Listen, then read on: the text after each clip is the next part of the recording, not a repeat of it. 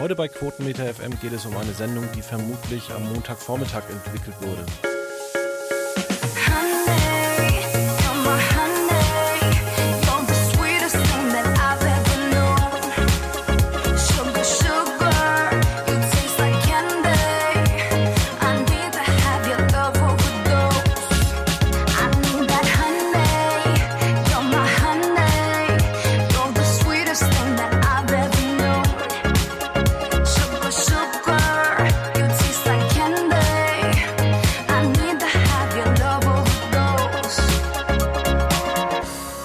Herzlich willkommen bei einer neuen Ausgabe von Quotenmeter FM. Wir schreiben heute Folge 526 und nach sechs Wochen Abstinenz ist heute auch wieder David Krischek dabei. Sechs Wochen sind es schon, tatsächlich. Hallo. Ja, sechs Wochen. Anfang August war es das letzte Mal. Ähm, ja, du warst im Urlaub. Willst du dazu irgendwas erzählen, außer dass es schön war? Nee, es war wirklich sehr schön. Nur ich habe gerade auch mit dem Manuel, mit dem, mit unserem Chef äh, telefoniert, Chefredakteur, und äh, der hat schon gesagt, besser äh, zu Hause sitzen und Quoten schreiben, weil äh, ich bin tatsächlich dann erkältet zurückgekommen. Die ganzen äh, Flugzeuge, Menschenansammlungen und Temperaturunterschiede, die so Brasilien und Deutschland zwischen, zwischen sich haben, waren dann doch äh, äh anstrengend. Aber ich würde es immer wieder machen. Es war ein schöner Urlaub. Das kann ich mir vorstellen.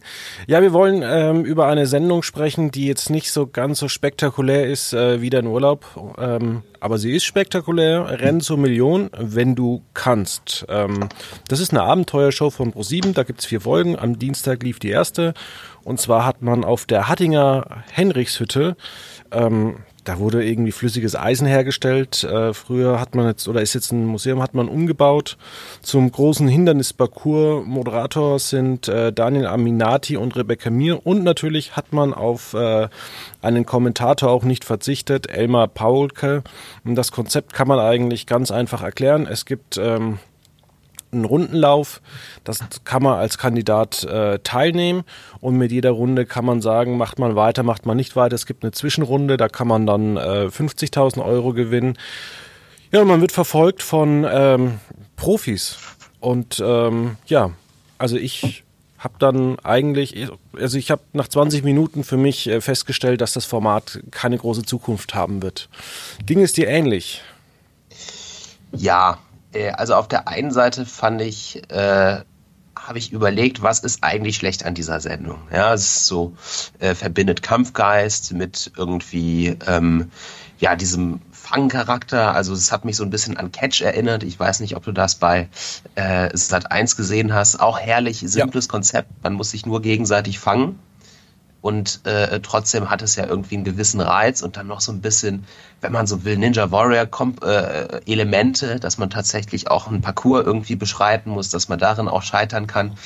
Nur vielleicht ist es gerade das Problem, ja, dass wir beide Shows eigentlich schon haben, dass äh, dieser Hype um diese äh, Wettkampfshows vielleicht schon ein bisschen ausgelutscht ist. RTL ist damit seit 2016 auf Sendung. Ähm, und dann war Renn zur Million einfach vielleicht nicht diese edle neue Show, äh, die es gebraucht hätte, um diesem Genre nochmal irgendwie einen neuen Drill zu verleihen. Da muss ich dir widersprechen. Also äh, zum einen, weil wir auch Shows hatten wie jetzt äh, Schlag den Rab, die einfach äh, zehn Jahre wunderbar von der ersten Folge bis zur letzten Folge funktioniert haben. Also man kann das doch auslutschen, sage ich mal in diesem Sinne. Äh, auf der anderen Seite war es auch eine sehr edle Show. Man muss auch mal sagen, das ganze Produktionsteam mit diesen Drohnen oder Kamerakränen, die man hatte, sah das ja wirklich alles gut aus. Aber ich glaube, es gab äh, sehr große Schwächen in dem Format. Und zwar, weil man es allein schon mal auf diese Länge strecken musste.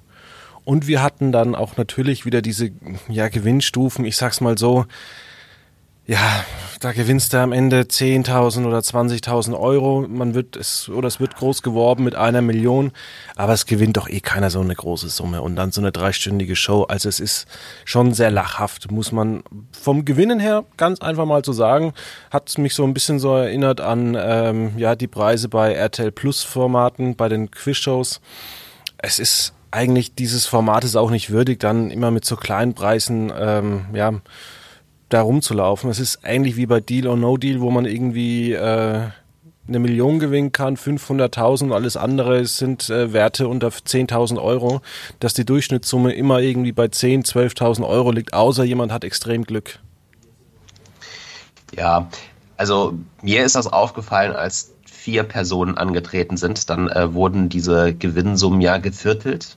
Äh, ähm, und das war dann doch schon teilweise sehr mickrig. Also ich glaube, mit 2500 Euro ging es dann los.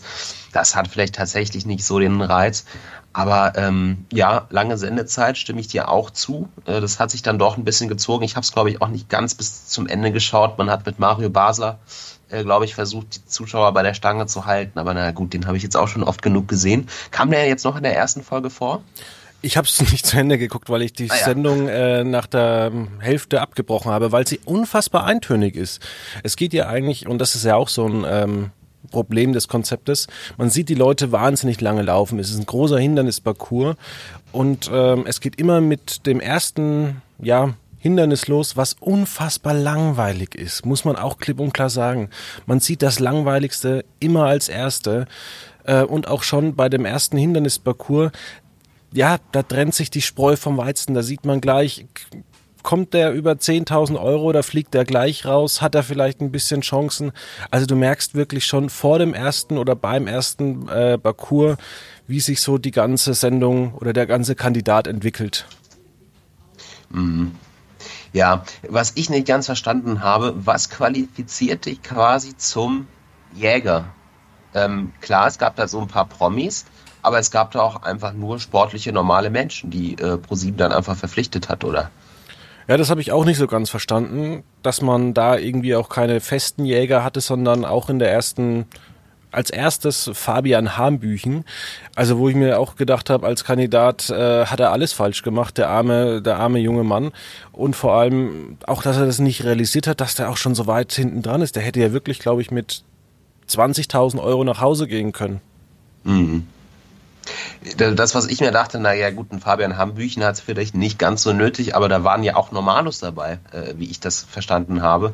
Äh, wollen die denn kein Geld haben? Ja, das habe ich dann auch nicht so ganz kapiert. Ja. Also da war es ein bisschen unsinnig, dass man das nicht erklärt hat. Kriegen die dann 20.000 Euro oder sonst irgendwas? Kriegen oder? die nur 2.000? Haben die ja. einen schlechteren Vertrag? ich frage mich dann auch immer, warum trifft man sich nicht hinter den Kulissen und teilt einfach die Summe? Ah, wer weiß, ob das passiert, das wissen wir nicht. ja, keine Ahnung. Ähm, das war nicht nur das einzige Problem an dieser Sendung. Ähm, ich frage mich zum einen, warum braucht man da auch einen Kommentator? Also, wenn, schauen wir mal zurück zu, zu den Ursprüngen äh, in den 90ern, zum Beispiel zur 100.000 Mark Show, da komme ich auch gleich nochmal genauer drauf. Ähm, da hat auch einfach der Moderator mal was dazu erzählen können. Und irgendwie ist hier der ähm, Daniel Aminati und Rebecca Mir ja, ich frage mich, für was die eigentlich da sind. Ich meine, da hätte man vielleicht auch einen Pappaufsteller von den beiden hinstellen können. Ja, gut, also ich meine, dass Daniel Aminati anwesend ist, das äh, äh, merkt man, weil er einfach sehr laut ist. Äh, für meinen Geschmack ein bisschen zu laut. Ne? Ich würde jetzt nicht sagen, dass er kom komplett der falsche Mann dafür ist, aber ein bisschen Zurückhaltung, ja, fände ich vielleicht nicht so schlecht, weil es ist sowieso schon eine eher laute Show. Und warum Elmar Paulke dabei ist, naja, also muss einen eigentlich nicht wundern. Ich meine, selbst bei ähm, äh, wie heißt die äh, Show nochmal, die Pro7-Show, wo sie um die ganze Welt gereist sind. Global Gladiators. Ja, genau, selbst ja. da hatten wir einen Kommentator. Ja, und äh, ich glaube auch, man hat sich da bestimmt von Ninja Warrior und äh, Big Bounce und Co. Äh, inspirieren lassen und auch da gibt es einen Kommentator. Äh, wahrscheinlich ist er halt deswegen nochmal da. Könnte natürlich genauso gut nur ein Kommentator sein oder nur ein Moderator. Ähm, ich habe ja, äh, ja. ja. Ich habe ja Angst, dass Elmar Paulke das Finale von Big Bang Theory kommentiert. Ja, ich meine, das wäre ja wieder so absurd, dass es lustig wäre. Ähm, die Rolle von Rebecca Mir habe ich tatsächlich aber am wenigsten verstanden, weil die auch sehr wenig in Erscheinung getreten ist. Ich finde auch äh, Daniel Aminati und Rebecca Mir sind äh, sehr, sehr selten in Erscheinung getreten. Eigentlich nur auf Lauf und sonst irgendwas. Und wir haben es äh, in einer der kommenden Sendungen, da wollen wir über Survivor sprechen. Da haben wir einen Vorlauf von knapp 20 Minuten, der spannend ist, aber so viel will ich noch nicht verraten. Ähm, und da äh, drückt Pro7 auf die Tube, 20 Sekunden maximal, dann geht's los. Ähm, Verstehe ich immer da nicht den, den Aufbau. Was ich ja sehr lustig fand, das stand, äh, es ist den Kollegen von DWDL äh, genau aufgefallen, es heißt ja immer Rennen, aber hinten auf den Bildschirmen steht Lauf. also auch so eine winzige Kleinigkeit, ähm, wo man aber doch sieht, naja, so vielleicht mit hundertprozentiger Liebe zum Detail wurde diese Show nicht gemacht, sondern vielleicht nur mit 75 Prozent. Und 75 Prozent, ich hatte auch das Gefühl, meine Aufmerksamkeit, als ich die Sendung mir angeschaut habe, lag so bei 75 Prozent. Ich war immer wieder mit den Gedanken woanders. Ich habe mich damit berieseln lassen. Ich habe es mir angeschaut. Es war okay, es war voll in Ordnung, aber es war nichts, wo du zu 120 Prozent gebannt vor dem Fernseher sitzt. Das ist vielleicht so der Hauptpunkt. Ja, ich habe so das Gefühl, dass man diese ganzen Shows, die Pro7 macht, falsch aufbaut. Also generell, dass man immer nur ein Highlight wählt. Ich glaube, dass wenn man diese ganzen Shows mal kombinieren würde, dass das ähm, was bringen würde. Und da gehen wir vielleicht auch mal zurück zur, zur 100.000 Mark Show. So ein, so ein Rennspiel, sage ich mal. Das wäre am Anfang einer, einer eine Million Euro Show, wäre das mit Sicherheit geil. Da hätte jeder die Aufmerksamkeit. Es fliegt dann direkt einer raus. Kurzer Einspielfilm wie früher, maximal 20 Sekunden. Dann gibt's eine zweite Runde, erfährt man mehr und so über den ganzen Abend hat man vier Paare. Und ähm, ja, man kann zwar jetzt immer wieder einsteigen und man kann aussteigen, aber ja, die Vielfalt, ich weiß ja auch nicht. Ich meine, es ist jetzt auch kein Format, das du jetzt so wunderbar wiederholen kannst. Also ich wüsste jetzt nicht, ähm, dass man das dann irgendwie ähm, ja, bei ProSieben am Nachmittag äh, durchnudeln kann, wie es Kabel 1 mit Rosins Restaurants macht. Aber glaubst du nicht auch, dass diese Sendung vielleicht wirklich auch daran krankt, dass es einfach schon viel in die Richtung gab. Und wenn es das jetzt vor vier Jahren gegeben hätte, vor vier Jahren genau an diesem Tag, ähm, dass wir gesagt hätten, wow, mal was anderes? Nee, glaube ich persönlich nicht. Wir haben so viel Reality-Schrott schon bewertet und es sind danach immer wieder Formate gekommen, die besser waren, die höhere Quoten hatten, aber zum Beispiel auch andere Formate wie auch Rosins Restaurants, eines der letzten dieser Kochsendungen, was entstanden ist. Ähm, ist ja eigentlich dann erst erfolgreich geworden. Deswegen glaube ich persönlich, wenn du ein gutes Format machst, dann wird es auch honoriert. Und komischerweise floppen zurzeit ja auch die Formate, wo wir hier immer sagen, ja, die interessieren uns jetzt nicht so wirklich. Und die Formate, die wir gut besprechen, die haben auch gute Quoten. Siehe Sommer aus der Stars. Ja. nee, es ist, es ist schon richtig. Also ich finde auch in den Quoten so, äh, hatte ich auch vom Bauchgefühl her war das mal anders. Also es zeichnet sich tatsächlich auch so ab. Ähm, um nochmal zu dem eben zurückzukommen, ich könnte mir tatsächlich schon vorstellen, dass man vor vier Jahren gesagt hätte, gut, ist ganz okay. Dann wäre wahrscheinlich Ninja Warrior gekommen und alle hätten gesagt, wow, RTL hat es nochmal perfektioniert. Ähm, ich bin aber auch sehr gespannt, mit welchen Quoten jetzt äh, äh Ninja Warrior bei RTL am Freitag starten wird. Ja, also die Parallelen sind ja äh, äh, nicht zu verkennen zwischen den beiden Sendungen und dann noch gegen Luke's Great Night Show. Ich könnte mir vorstellen, dass auch Ninja Warrior mit seinen Ablegern es nicht mehr so leicht haben wird im vierten Jahr. Genauso wie es Renn zur Million nicht so leicht hatte. 8,5 Prozent sind herrlich mäßig. Ja. Nee, sind, muss ich persönlich sagen, sehr, sehr gut. Die Hülle der Löwen ist dieses Jahr noch relativ ähm, schwach im Verhältnis. Ähm, auch äh, Zahltag, wo wir jetzt dazu kommen, ähm, ist auch relativ schwach gestartet. Ich finde, dass der Dienstagabend ja einer der spannendsten Abenden überhaupt war. Ich wusste gar nicht, was ich angucken sollte. Ich habe mich dann tatsächlich für Zahltag entschieden und äh, einen Tag später Renn zur Million angeschaut. Und ähm, also die Auswahl am Dienstag auch bei RTL 2, was auch immer hohe Quoten hat, also auch jetzt am Freitag, die Auswahl, die, der, die das Publikum hat, ist ja grandios. Ja, und ich kann ja genau sagen, wieso, weil es lange Zeit so war, dass einfach jeder Sender äh, verwahrloste auf diesem Sendeplatz. Genau. Ja. Genau, und jetzt versucht jeder mit neuen Sachen anzugreifen und das führt für den Zuschauer natürlich zur herrlichen Situation, äh, dass man wieder mal richtig geile Auswahl hatte. Genau. Und da kommen wir auch schon zu Zahltag, eine Sendung, die wir letztes Jahr in drei äh, Sendungen besprochen haben. Ähm, da geht es ja darum, dass Ilka Besin, Heinz äh, Buschkowski, das war, glaube ich, mal irgendein Bürgermeister oder sonst irgendwas von Berlin, und Felix Tönnissen, das ist ein Startup-Gründer oder Startup-Berater, ähm, Hartz-IV-Familien ähm, Geld geben, also ihren Hartz-IV-Satz äh, im Voraus bezahlen. Ich erinnere mich an ein menschliches Plädoyer von dir im letzten Jahr. Ja, aber ich habe alle drei Folgen angeguckt und ich fand es am Anfang tatsächlich nicht so toll. Die Kandidaten die einen zum Beispiel haben sich sehr, sehr gut entwickelt, hätte ich nie für möglich gehalten.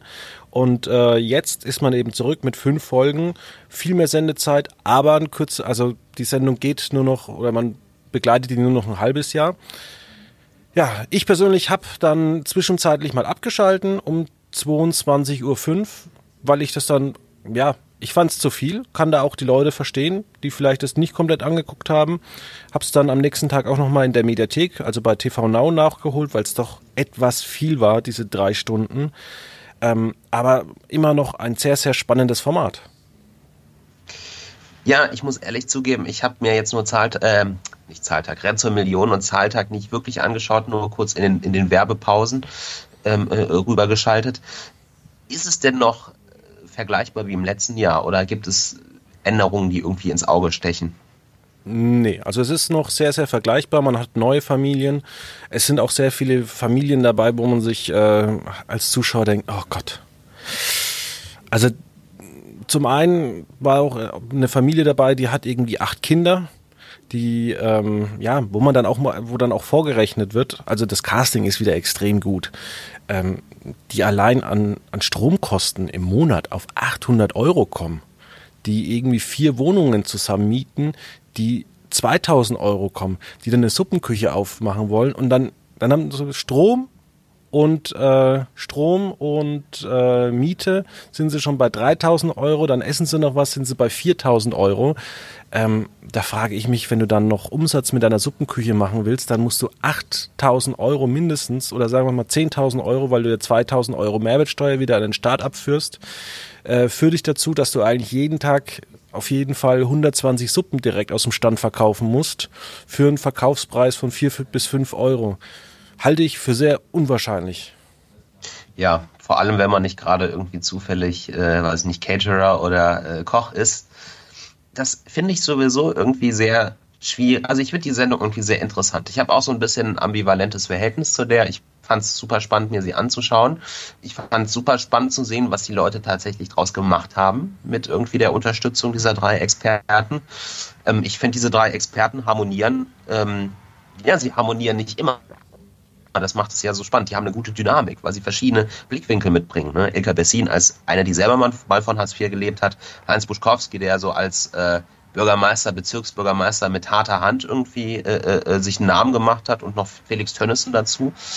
Ähm, aber ich denke mir halt immer selber, wenn ich in der Situation wäre, was hätte ich denn für großartige Ideen? Wahrscheinlich keine. Also das erfordert ja auch immer Kreativität, mit so viel Geld irgendwie klug umzugehen. Und da denke ich mir halt immer, na gut, hat auch wahrscheinlich auch nicht jeder. Ja, also es geht auch schon mal los, dass du dann deinen örtlichen Energieberater kommen lässt. Das ist ja auch kostenfrei, weil die wollen ja auch, dass du nicht so viel Energie verbrauchst. Oder einfach dir einen intelligenten Strommesser mietest und dann einfach mal ähm, deine Geräte alle ausmachst und anmachst und durch deine Wohnung läufst und dann einfach mal feststellst, direkt in Echtzeit, hey, das verbraucht viel Strom. Auch ich habe mal sowas gemacht. Ich hatte also ich hatte mal sehr hohe Stromkosten, habe mir dann so ein Ding geholt und dann habe ich festgestellt, naja, so ein Heizstrahler, der verbraucht zwar 2000 Watt, aber mhm. den hat man fünf Minuten am Tag an, während andere Heizungen zum Beispiel den ganzen Tag 1000 Watt verbrauchen und sowas. Gut, ich meine, Kosten sparen ist wahrscheinlich immer ein Punkt, aber das sind ja Hartz-IV-Familien meines Wissens alle. Genau, die mussten keine Kosten sparen. Da muss vor allem Geld reinkommen. Ne? Da muss dann am Ende, wenn man äh, auf eigenen Beinen leben möchte, natürlich Geld reinkommen. Ja, ich habe jetzt auch gar nicht dazu gerechnet, was sie dann an Kindergeld und so noch dazu bekommen. Aber natürlich, äh, damit das Ganze Hand und Fuß hat, äh, braucht man 10.000 Euro, würde ich mal so sagen, als Umsatz. Und äh, das sind so einen kleinen Kuhkaff.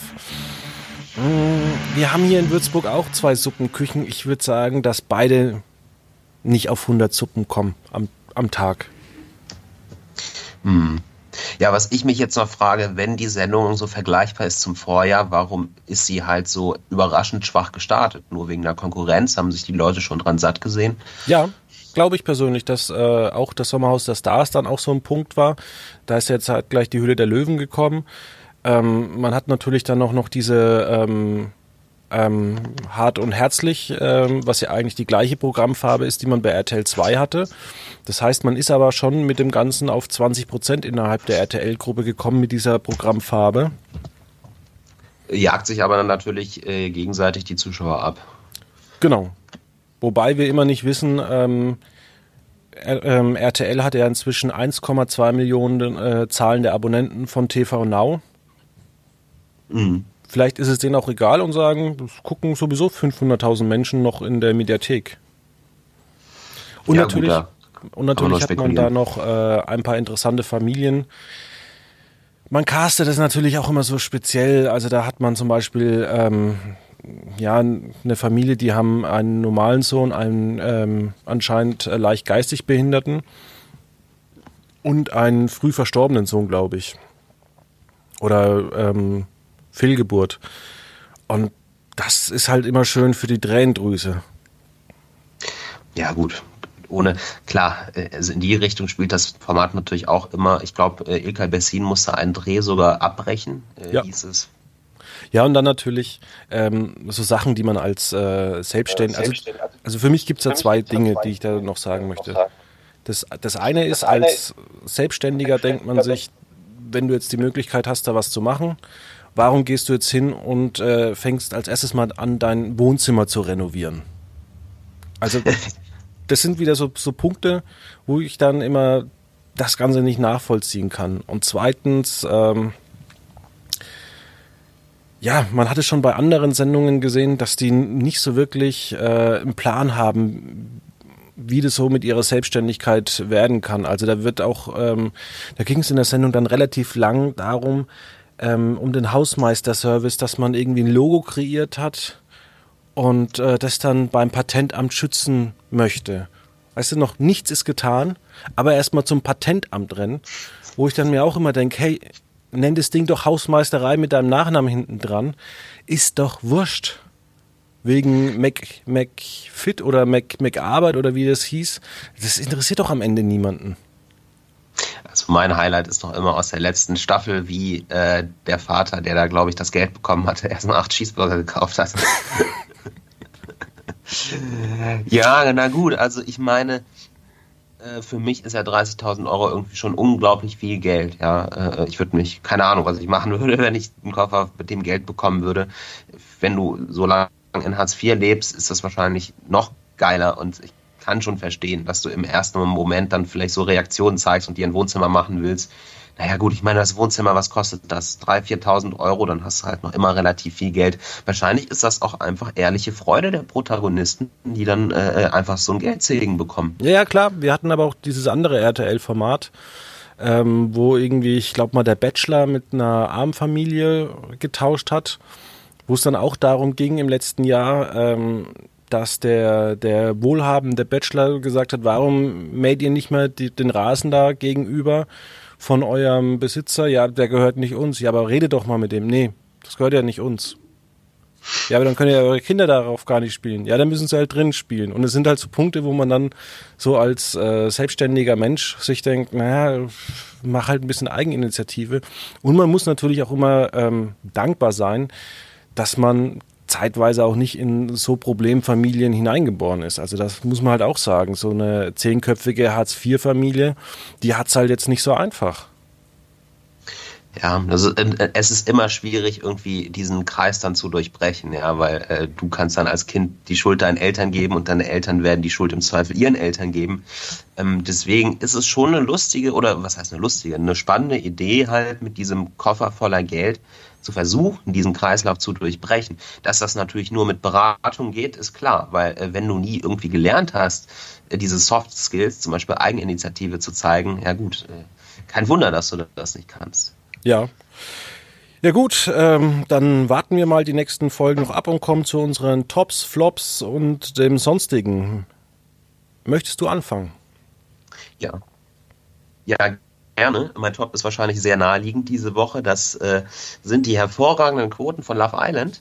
Ähm, vier Wochen lang soll die Dating-Show dieses Jahr gehen. Bis zu 9,5 Prozent haben wir in Woche 1 schon äh, gemessen in der Zielgruppe. Mal gucken, was RTL 2 sonst noch so holen kann in den nächsten Wochen. Letztes Jahr ging es ja bis über 10 Prozent hoch. Ja, ich habe mir auch die erste Folge schon angeguckt. Ich gucke am Wochenende noch weitere Folgen, weil ja das Sommerhaus der Stars vorbei ist. Da brauche ich Nachschub an Trash. Äh, bei mir ist Anja. Rutze hat gesagt, wer Trash-TV mag, muss Love Island lieben. Kannst du das unterschreiben? Ähnlich, ja. Ähm, ich mache mal ja, weiter okay. mit meinem Top der Woche. Und zwar startet äh, Join demnächst Check Check im Oktober die neue Serie mit. Da bin ich gespannt. Vielleicht wird's gut, vielleicht auch nicht. Man weiß es nicht. Dann mache ich mal weiter mit meinem Flop der Woche. Und zwar ist es Apple TV Plus, das groß angekündigt worden ist. Und man startet mit neun Serien. Der ganze Dienst kostet äh, 5 Euro. Und wenn man sich ein neues iPhone kauft, dann kriegt man das ein Jahr umsonst. Und wenn man äh, ja, sich einfach jedes Jahr ein iPhone kauft, muss man dafür nie bezahlen. Ja, dann weiß ich ja, was ich ab nächstem Jahr tue. ähm, mein Flop der Woche. Oder bist du fertig? Ich bin fertig. Ja, okay. Mein Flop der Woche. Ja, ich finde es so ein bisschen schwierig, aber man muss es mal zur Sprache bringen, finde ich. Die geplatzten Löwendeals. Also das klar, also ich jetzt noch, äh, es ist mir vollkommen klar, dass nach einem äh, Pitch, der vielleicht in echt 60, 90 Minuten dauert, Ach, die gehen viel Stunden, länger. Bitte? Die gehen viel länger, die gehen teilweise 5, 6 Stunden. Ach, tatsächlich. Ja, okay. Dann mir ist klar, dass nach so einem fünf-, sechsstündigen Pitch ähm, am Ende noch irgendwie Abweichungen zwischen den Vertragspartnern da sein können. Und das ist vollkommen klar, dass äh, bis das äh, in einem Vertrag steht, dass das noch dauert und dass äh, das auch nicht immer klappen kann. Ich habe nur das Gefühl, dass das schon relativ häufig vorkommt. Also jetzt die Folge am Dienstag hatte ich kurz reingeschaut, da gab es diese äh, diese Kletterwand äh, von den beiden äh, Männern aus Polen. Oh, bitte noch nicht spoilern, die wollte ich mir heute Abend angucken. Ah ja, auf jeden Fall. Äh, gut, dann spoiler ich nicht weiter und bleib äh, grob und werde nicht konkret. Aber mir ist schon aufgefallen, es sind relativ viele Deals, die klar das Gefühl, dass es bei der Zuschauerschaft nicht so gut ankommt. Ähm, ja, weiß ich nicht, was man da machen kann, ob man mehr Vorlaufzeit braucht und das vielleicht noch mit in die Sendung reinnimmt. Man liest es ja immer nur in der Bild, man hört es ja nicht mehr wirklich in der Sendung selbst. Aber ich glaube schon, dass zu viele geplatzte Deals äh, dem Image der Sendung schaden können. Das stimmt. Und vielleicht auch Deals, die halt nicht wirklich gut ankommen. Äh, man hat ja schon die eine oder andere Sache verramscht auf dem Markt. Ich mache mal weiter mit äh, meiner Kurznachricht. Und zwar NBC setzt Songland fort.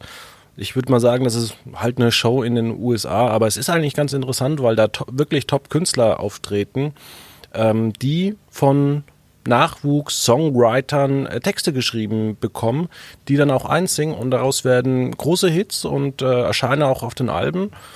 Und das kann ich mir vielleicht auch in Deutschland vorstellen als äh, hochwertiges Sommerprogramm. Vielleicht auch mal äh, nach The Voice. Wird sich ja mal anbieten. Vielleicht sagt Sat 1, das ist äh, interessant, dass vielleicht ein paar äh, Singer, Songwriter, sonst irgendwas was schreiben. Und das würde eigentlich zu The Voice perfekt passen. Ja, klingt doch spannend. Ähm, ja, nach 83, 86 kommt jetzt 89.